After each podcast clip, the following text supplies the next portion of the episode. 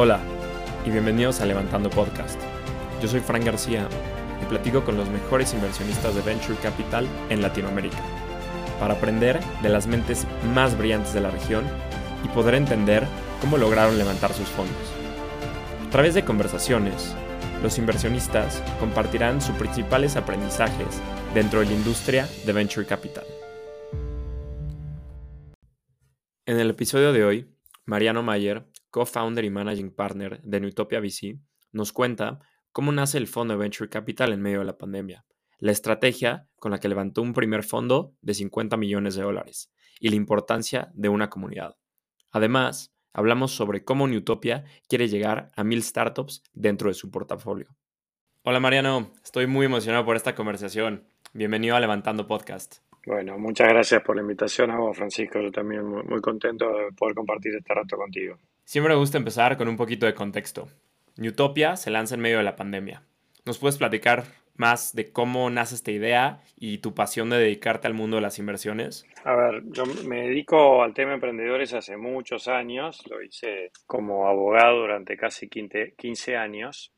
Eh, después tuve mi paso por, por, la función pública, por gobierno. Trabajé en el gobierno de la ciudad de Buenos Aires a cargo del tema emprendedores y después en el gobierno nacional como secretario de Estado para temas de pymes, emprendimiento y economía del conocimiento, terminando mi mandato en diciembre del 2019. Eh, o sea que al, poco tiempo de terminar el mandato eh, comienza la pandemia y en ese momento yo estaba haciendo algo de consultoría, de, corporate venturing, innovación abierta con, con, varios de los que habían trabajado conmigo.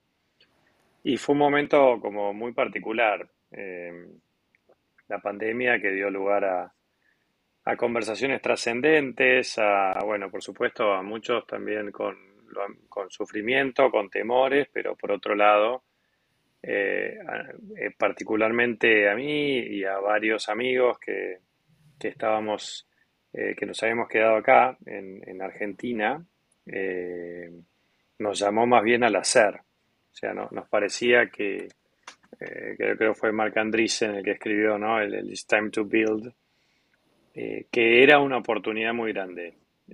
la aceleración que iba a tener la digitalización de, de muchos de los sectores, había que aprovecharlo. Eh, porque eh, en, muchas cuestiones todavía venía de demorado, eh, no había terminado de despegar y de alguna manera calzaba justo con, también la, maduración que estaba empezando a tener el ecosistema emprendedor en la región, pero sobre todo lo vimos como una gran oportunidad para acelerar.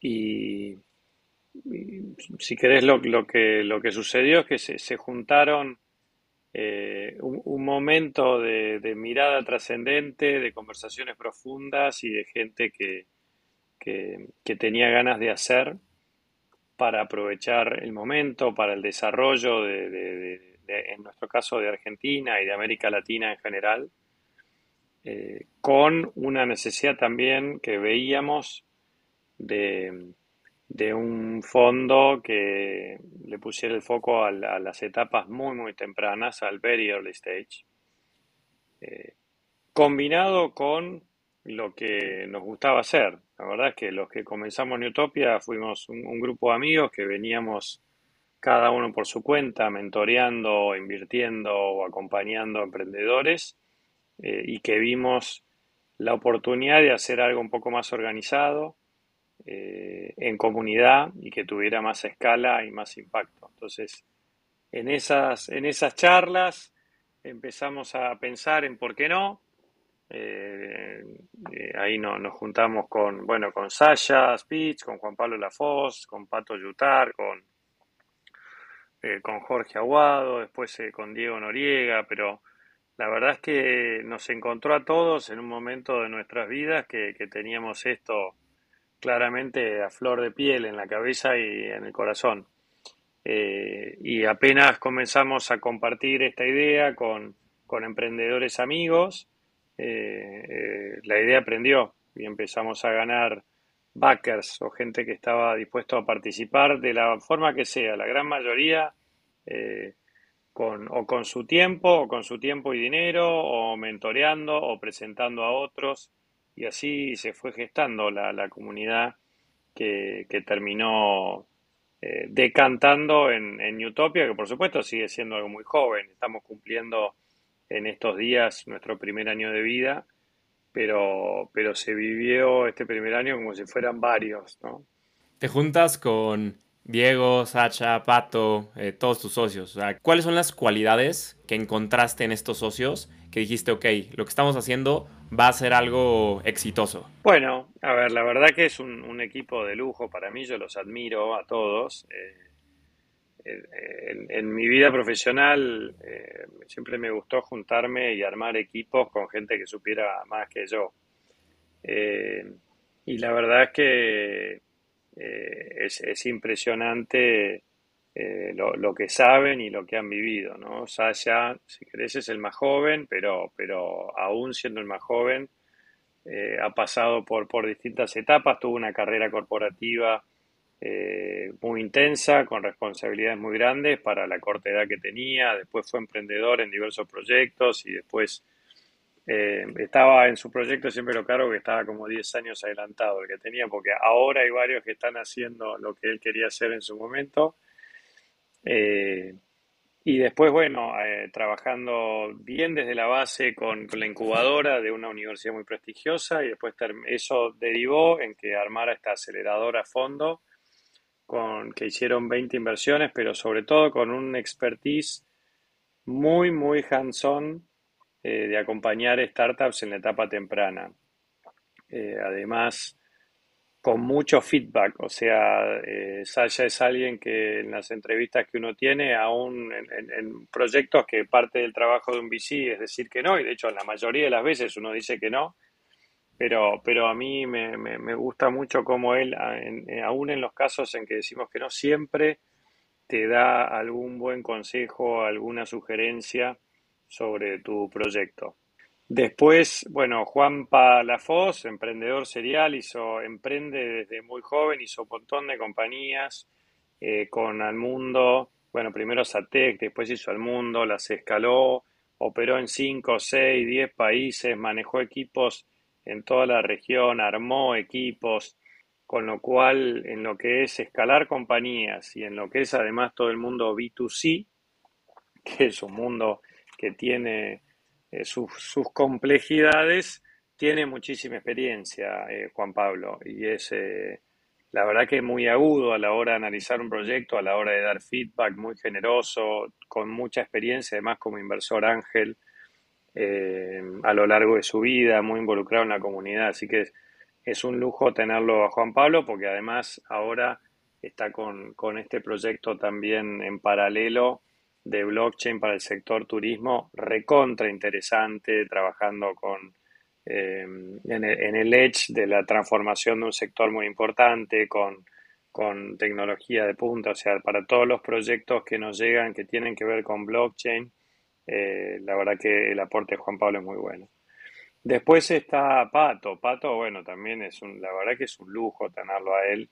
Eh, primero emprendedor con Three Melons, justo nos acordábamos esta semana eh, del último juego que hicieron con Trimelons, que era Bola. Es un juego que lo jugaron millones de personas en todo el mundo, que no es nada sencillo hacer buenos juegos, que a la gente le guste, que genere engagement. Eh, y él como cofundador de ese proyecto con un equipazo que era el de Streamelons, que después derivó en un montón de otros startups en este efecto multiplicador. Pero además Patricio eh, es una de las personas que creo yo más involucradas en el acompañamiento de startups en Argentina, seguro. Ha invertido por su cuenta y con otro fondo en un montón de proyectos, en algunos casos en proyectos que han sido unicornios, pero inversor desde la primera hora. Pero no solo como inversor, sino que es alguien muy, muy generoso en los consejos, en acompañamiento. Eh, y ni hablar después lo que hicieron Mural. La verdad que, que en América Latina siempre estaba como esa decir, bueno, ¿se podrán hacer desde América Latina proyectos tecnológicos innovadores globales? ¿O en realidad lo, lo, que, lo que se puede hacer aquí es solamente muy buenos copycats o proyectos inspirados en lo que sucede en otras partes del mundo? Bueno, ellos demostraron que se puede, que se puede hacer algo de primer nivel mundial, con clientes eh, de primerísima línea, Fortune, 500, pasando todos los análisis de compliance, de seguridad, etcétera, desde América Latina. Eh, o sea que es un caso extraordinario lo que hicieron con Mural. Eh, muchos años adelantados, eso sí, hasta lograr convencer les llevó su tiempo, pero bueno, estaban preparados en el momento justo en que la pandemia aceleró el trabajo remoto. Eh, y bueno, Patricio fue co-founder y CTO. Imagínate ser CTO de una compañía así, escalar equipos por todo el mundo. Así que la experiencia que tiene él es fantástica. Eh, después Jorge Aguado, bueno, Jorge, además de su experiencia corporativa en empresas de IT regionales muy, muy positiva, primero tuvo a su cargo la transformación tecnológica del sector educativo de la ciudad de Buenos Aires con una experiencia fantástica eh, que hicieron y después cuando pasa al gobierno nacional fue el secretario de Estado de Ciencia y Tecnología, ¿no? muy involucrado eh, en, más en Deep Tech, en Biotech, satélites, radares, eh, y en su última etapa, luego el gobierno nacional volvió a la ciudad de Buenos Aires a dar una mano con lo que fue la transformación tecnológica para, para hacer frente al COVID. Entonces es muy completo el expertise que tiene Jorge eh, y nos ayuda muchísimo a poder analizar proyectos de no, tanto B2B SaaS, etcétera, sino que tengan que ver con, con tecnologías más duras o con, o con biotech eh, o con salud, que es un sector eh, muy interesante hoy que están mirando todos los VCs. Y el último de, de, los socios, después está el resto del equipo que es fabuloso, pero el último de los socios es Diego Noriega, que eh, tuvo una experiencia emprendedora intensísima de muy joven, ya perdí la cuenta cuántos proyectos hizo en su vida, pero si querés, dos tuvo dos muy significativos, uno con un super hit como fue a La Maula, que la vendió a IBE, que es un con regional, y después otro proyecto en el que fue mal, con lo cual tuvo la experiencia de un gran éxito y un gran fracaso, si querés, que es valiosísima para poder transmitir, y después los últimos años se dedicó a aprender y a explicar y enseñar las distintas metodologías de growth o de acompañamiento a emprendedores que están escalando. Debe ser los que más sabe la región, Diego, de estos temas. Así que bueno, verás que es como muy completo, eh, pero más allá de los socios y del resto del equipo, eh, para nosotros lo más valioso que tenemos es la comunidad, porque hay muchísimo del acompañamiento que no lo hacemos nosotros solos, sino que lo hacemos apoyados en nuestra red de inversores, que son en su gran mayoría eh, emprendedores, que generosamente comparten su tiempo para transmitir su experiencia a los emprendedores en etapas más tempranas. Eh, y después lo que tenemos es la comunidad de emprendedores en los que ya hemos invertido, donde esos más de 50 proyectos que los hemos invertido en camadas se ayudan muchísimo. Eh, comparten experiencias de cosas que les ha ido bien, de cosas que les ha ido mal, contactos, intros. Eso es lo más poderoso de todo, te. Sí, no, me queda muy claro que tienen un equipazo, tienen un super equipo multidisciplinario, entre todos se complementan diferentes experiencias entre todos que claramente ayuda al desarrollo del fondo, pero también el tema de la comunidad. Siguiendo, siguiendo este hilo de, la, de la comunidad, de la creación de comunidades desde, desde Nutopia, ¿cómo, ¿cómo han creado esta comunidad desde cero y cuáles son los factores más importantes que tiene que tener una, una comunidad y específicamente pues, una comunidad dentro del ecosistema de, pues, de, de VC? Bueno, a ver, nosotros nos considerábamos, si querés, parte de la comunidad emprendedora desde hace muchos años. En realidad, no es que eh, eh, se armó desde cero, sino que había una base de confianza, de conocimiento, de capital social. Eh, lo que intentamos hacer desde Newtopia es organizar un poco más para que los esfuerzos individuales de cada uno, eh, que la gran mayoría ya venía por su cuenta haciendo estas cosas, para que tenga más impacto y más escala. ¿Por qué? Eh, porque estamos convencidos que eh, tenemos una gran oportunidad en América Latina de hacer un upgrade y de transformar y de resolver, o por lo menos de empezar a resolver en serio buena parte de esos problemas tan grandes que tenemos en el sector que se te ocurra y que son problemas que claman al cielo, ¿no? O sea, son urgentes de resolver.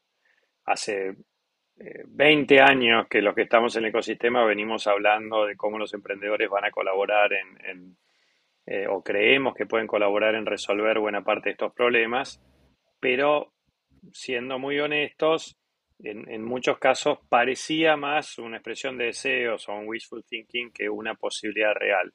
Hoy yo creo que gracias a la aceleración que hubo es una posibilidad real de combinando talento y tecnología poder empezar a resolver esas cuestiones.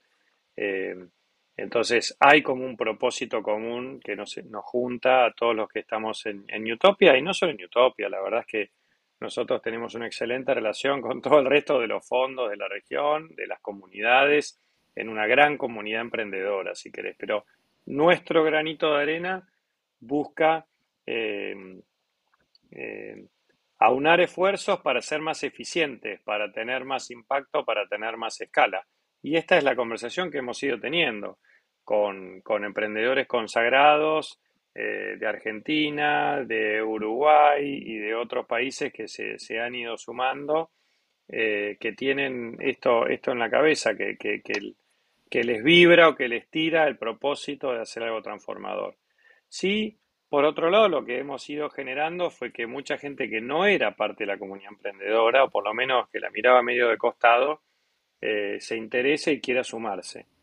Nos ha pasado, por ejemplo, con muchos deportistas de, de, elite que se han sumado a, a Newtopia. Eh, lo interesante es que en la mayoría de esos casos eh, quisieron acercarse primero para aprender, pero, pero por supuesto, como en todo en la vida, cuando uno se acerca con, con, ese espíritu de generosidad, termina también dando mucho. con los deportistas particularmente nos pasó, ¿no? donde nosotros identificamos que hay un montón de cuestiones que tienen que ver con el deporte de alta performance que son muy, muy similares al camino emprendedor, ¿no? De, victorias, de fracasos, de resiliencia, de manejo de la presión, de trabajo de equipo, de liderazgo. Eh, hay mucho para compartir. Eh, así que bien interesante y por supuesto, sí, eh, que, como siendo un fondo de un tamaño este, para etapa temprana relevante, hemos ido sumando otros inversores que, más family office, inversores institucionales, pero que todos comparten esta misma mirada de desarrollo y la gran oportunidad que tiene América Latina de, hacer un, un, crecimiento importante y de cambiarle la vida a un montón de, de personas, ¿no? Así que ese, si querés, fue un poco el espíritu, siempre con esta idea de, eh, de sin forzar, no hay nada obligatorio, pero de que, la participación implique, en muchos casos, aprender, pero en muchos otros, y, y, eso es lo que nosotros decimos, cuanto más uno aporta, cuanto más uno da, más, más recibe. Parece un cliché, un lugar común, pero, pero no puede ser más cierto. Y así nos ha pasado eh, en, este año, así nos ha pasado con los Academy Weeks que tenemos con los emprendedores en las distintas camadas, donde los que más han participado y aportado y ayudado a otros, sean emprendedores o sean inversores, mentores, lo que sea, son los que más terminan recibiendo. Claro, totalmente de acuerdo. Este tema de comunidad, colaboración, no solo a nivel local, sino regional, apoyarse pues, entre todos y pues, la, gente quiere colaborar para al final tener un impacto positivo en la vida de todas las personas a través de tecnología, innovación.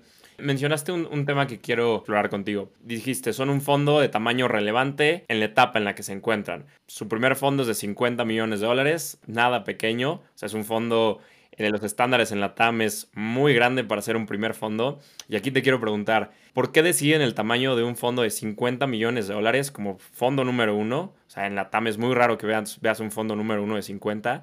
¿Y cuáles fueron los principales retos al levantar un primer fondo de, este, de esta magnitud, de 50 millones de dólares? Eh, es, es, cierto lo que decís y si querés el principal reto era justamente que más allá de la experiencia previa, cada uno, Sasha tuvo su fondo, Yau, donde Juan Pablo también era parte, Pato también tuvo su fondo, Jorge manejaba el, fondo de innovación, yo el fondo de fondos, pero como Newtopia técnicamente somos un primer fondo y, se nos aplicaba la categoría de First Time Manager. Eso te deja afuera de un montón de posibles inversores, así que no, no, eh, hubiese sido muy distinto a un, un segundo fondo, ¿no? Pero bueno, la verdad es que fue un, trabajo y sigue siendo un trabajo eh, intenso, pero con gusto, porque la verdad es que lo que nosotros hacemos es básicamente compartir cuál es nuestra mirada, cuál es el propósito que tenemos. Eh, nos, fascina lo que hacemos, o sea, la, verdad es que yo soy, soy un, agradecido de poder estar dedicándome a esto porque es, y, al resto de nosotros les pasa lo mismo, es lo que nos encanta hacer, que es acompañar a emprendedores que recién están comenzando, porque notamos que además era una necesidad importante en el mercado para, para acompañar. Entonces eh, lo hacemos con, con mucho placer. Eh, es cierto que a veces los emprendedores no saben que los fondos también tienen que hacer su, su proceso de fundraising que es arduo, que es difícil y que incluso en algunos casos es peor o más difícil que hacer una startup. Pero bueno, la verdad es que eh, lo hacemos con, mucho gusto porque eh, son todas conversaciones trascendentes, incluso eh, las preguntas, los temas que salen, es apasionante, es hablar del, del, futuro del mundo, es hablar del futuro de América Latina, qué está pasando con el talento, la pobreza, la inclusión financiera, la educación. O sea, todos los sectores que hay para transformar. Entonces, eh, la verdad que es, apasionante y hemos eh, disfrutado, si querés, el, proceso de levantamiento de, capital. Eh, porque incluso muchos que, nos han dicho que no, pero, pero en cualquier caso siempre es después de, conversaciones relevantes. Y eso, eso, poder hacer eso es, es un placer y no hemos notado a nadie que no tenga esa mirada. Hay gente más preocupada, menos preocupada, pero todo el mundo eh, tiene esto en la cabeza, digamos, no creo que nadie es ajeno a, a, todo lo que todavía nos falta, a los desafíos que tenemos, a los problemas que tiene la región, a que tenemos que hacernos cargo. O sea, hay países, este, o sea, nosotros somos unos privilegiados, pero digo, hay países que tienen 50, 60% de pobreza, 70% de pobreza juvenil, eh, inclusión financiera bajísima, necesidad de educación, cuántas millones de personas necesitamos que eh, se, se, recapaciten para poder conseguir nuevos empleos, o sea, gigante el desafío. Por eso, por otro lado, hay espacio de sobra para todos los VCs que estamos hoy y muchos más, pues la tarea es tan grande y es tan urgente que, parece que no hay espacio para los egoísmos hoy o para, para no trabajar colaborativamente.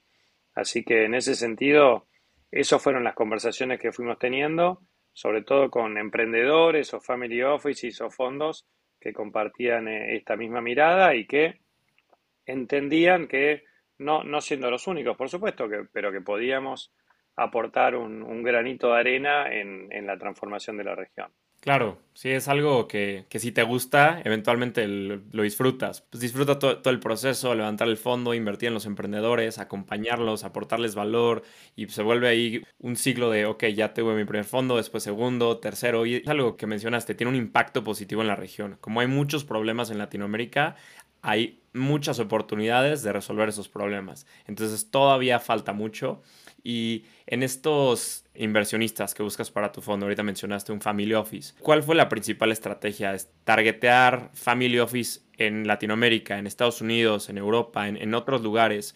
Y además de Family Office, no sé, High Net Worth Individuals, otros institucionales. Platícame un poquito de cómo fue esta estrategia de levantar el, Fondo 1 en Utopia. Bueno, eh, fue, sí, sobre todo fue en América Latina. Eh, buscando emprendedores y family offices. Por, por esto que te decía, eh, siendo un first time manager de América Latina, era como más difícil poder levantar de fondos institucionales o family offices de, Estados Unidos o de Europa, ¿no? Eh, por supuesto que tenemos conversaciones pensando en el fondo 2, que nos encantaría levantar en breve, va en breve, pero, pero, no mucho tiempo ya levantar un, fondo 2.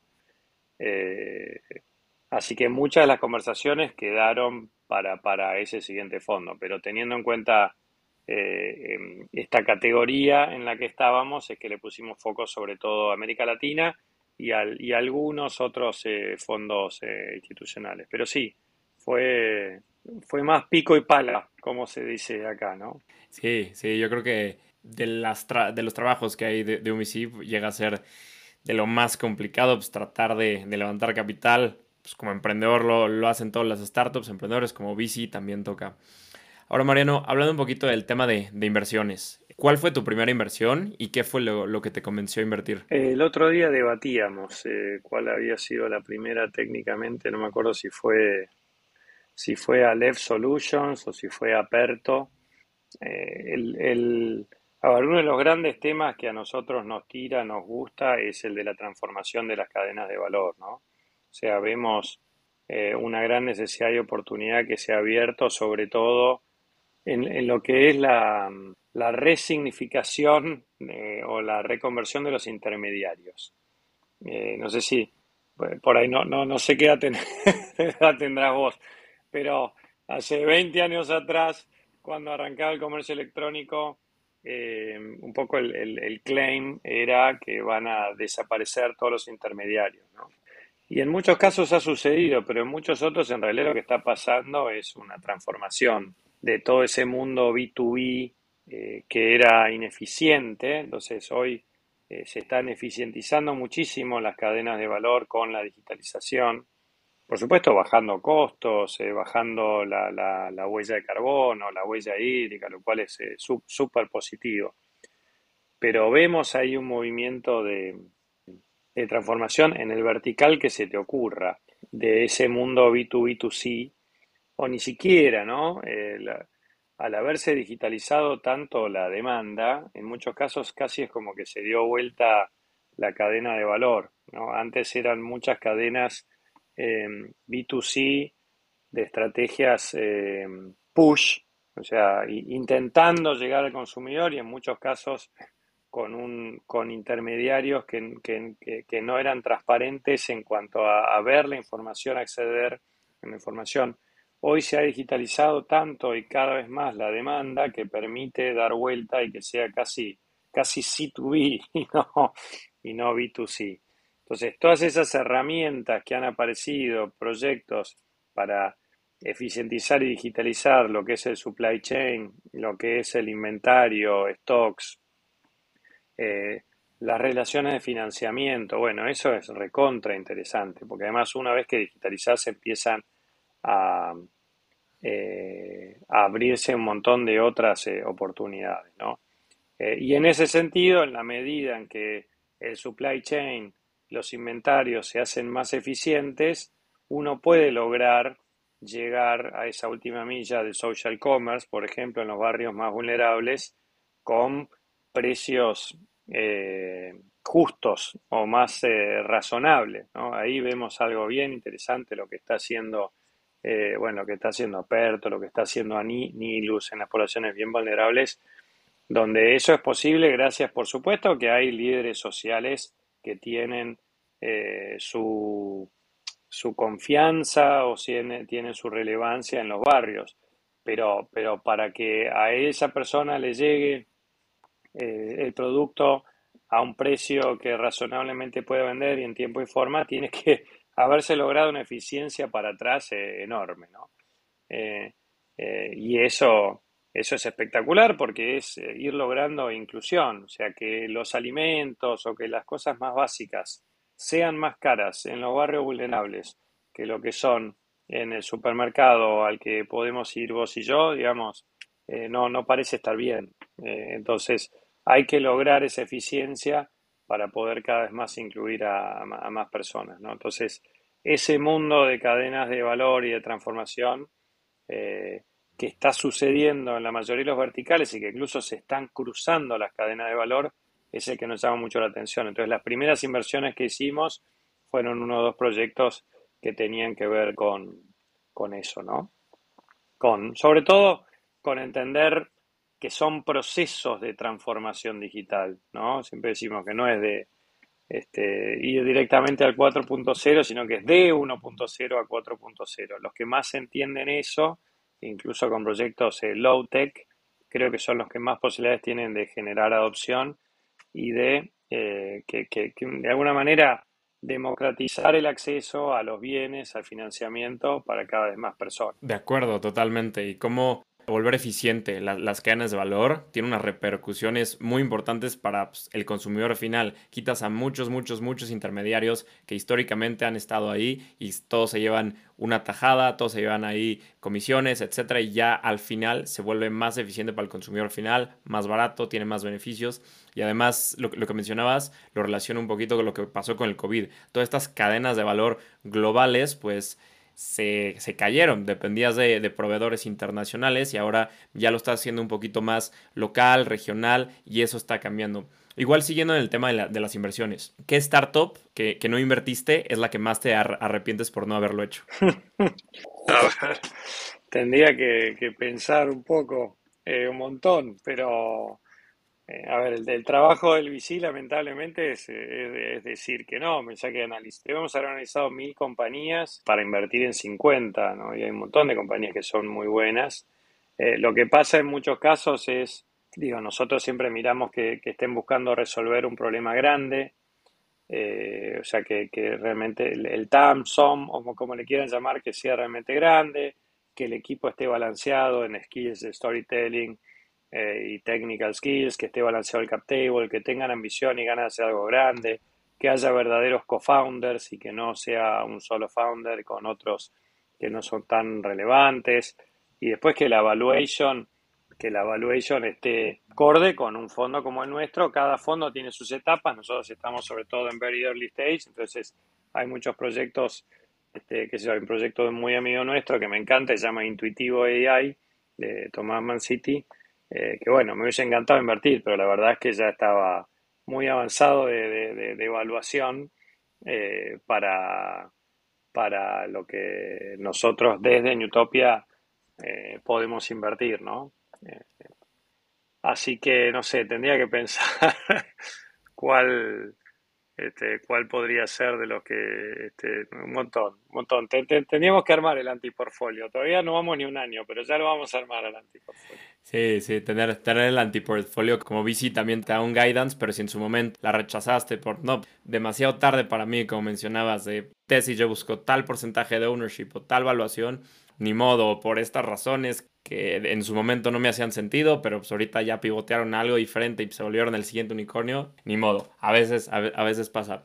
Mariano, llegamos a la parte final de la entrevista. Te voy a hacer unas últimas preguntas donde te pido que la respuesta sea lo más breve. ¿Preparado? Sí. ¿Cuáles son las tendencias que más te emocionan como inversionista? Y todo lo que tenga que ver con, con desarrollo, ¿no? Verdadera inclusión financiera o ayudar a las personas a poder progresar, eh, acceder al hábitat, a la vivienda, educación, eh, esos proyectos me, eh, o, alimentación más saludable. Creo que en particular a mí me, tira mucho eso, ¿no? sobre todo porque, bueno, me parece que es uno de los grandes déficits que tiene América Latina y que, que se puede eh, tienen mucho para aportar los, los emprendedores ahí. ¿Qué harías para fomentar las inversiones en los fondos de Venture Capital en Latinoamérica? Bueno, eh, es una tarea de, convencimiento. Hay, hay, muy buenos grupos empresarios en, América Latina con, poder de inversión importante. Yo creo que hay, hay, una tendencia en muchos de estos grupos de querer hacer inversiones eh, directamente y no tanto a través de fondos. Eh, es como una discusión que se está dando en estos momentos. Y yo creo que ahí, creo que es más bien un desafío que tenemos los fondos de poder mostrar qué valor agregamos. O sea, como vos decías de la desintermediación, eh, los fondos de Venture Capital no dejamos de ser un sector que también está sujeto a innovación, a disrupción. Entonces, si no queremos que nos desintermedien, tenemos que realmente mostrar cuál es el valor que estamos agregando, porque si no la tendencia natural, la tecnología lo permite, la tendencia natural va a ser a que nos desintermedien, ya sean los family offices o el, inversor retail también, que diga lo hago yo, eh, para, ¿para qué necesito un fondo de venture capital? Entonces, yo soy convencido que hay un valor muy importante que pueden agregar los fondos, pero bueno, eh, hay, que, hay que ser mejores y hay que explicarlo mejor también a eso. Totalmente de acuerdo. ¿Generalista o especialista? Eh, gran debate. Yo generalista, toda la vida. Yo generalista. Este, soy abogado aparte, así que imagínate, ¿no? Eh, pero, pero respeto y entiendo perfecto los que piden foco y, ser más especialista, pero yo generalista me, me, entusiasma todo. Yo aprendo un montón de los emprendedores y salto de, un sector a otro, me fascina y me gusta meterme. Y sobre todo, si querés más, más en serio, eh, yo creo que estamos viviendo un momento donde hay cada vez más fronteras borrosas entre los distintos sectores eh, verticales. Eh, hay mucho cross clustering o cruces de cadenas de valor. Entonces va a ser cada vez más difícil trazar fronteras eh, o, límites muy, muy estrictos. entonces, ves compañías que están en un sector metiéndose en el sector de la salud, metiéndose en el sector de educación, en entretenimiento o, lo, que es el, financiamiento embebido, este, ni hablar blockchain, etcétera. Si bien no es lo mismo tecnologías que verticales, pero cada vez cuesta más. Eh, entonces, por eso es que eh, yo me agarro de eso para defender que soy generalista. ¿Qué consejo le darías a un first time fund manager? Bueno, que, que, sea coherente con lo que dice, o sea que si uno, digamos, setear bien las expectativas con respecto a, lo que, cuál va a ser su propuesta de valor con respecto a los emprendedores y cumplirla y medirla. Es muy importante realmente medir si lo que uno cree que está haciendo por los emprendedores está sucediendo o no está sucediendo. ¿no? E ir ajustando o en todo caso reformular la propuesta de valor y ser muy honesto, decir esto es lo que yo puedo dar o no. Eh, eh, y, eso es algo que, en nuestro caso lo intentamos todos los días y lo intento todos los días de, no hacerles perder el tiempo a los emprendedores, de serles sincero, cuando es un no, es un no, y si podés, cuanto más rápido mejor, si podés agregar feedback bárbaro, pero si no se puede, este, por lo menos no hacerle perder el tiempo al emprendedor, porque uno lo sabe, el proceso de fundraising es un proceso larguísimo, de cientos de calls y de pitches. Entonces, eh, si uno ya sabe que eso no va, mejor no, hacerle perder el tiempo al, emprendedor. Así que eh, ese sería un poco el, consejo que, que daría. Súper. Y por último, ¿cómo ves a Newtopia dentro de cinco años? A Newtopia dentro de cinco años, bueno, ya con el fondo 2, ¿por qué no? Ya pensando en el 3, ya nosotros la verdad que con lo que soñamos, ojalá que se pueda cumplir, pero con lo que soñamos es que a lo largo del tiempo, con los distintos fondos que armemos, podamos llegar a invertir en mil compañías. Con este primer fondo queremos invertir en 100 y en el siguiente en 200, 300 y así seguir. Queremos eh, realmente hacer un aporte importante en, en apoyar Mm, a una buena cantidad de founders que tengan el potencial de mover la aguja. Qué sé yo, mil startups, de a dos o tres founders por startup te da este, una buena cantidad de gente con propósito, con liderazgo, con ganas de transformar.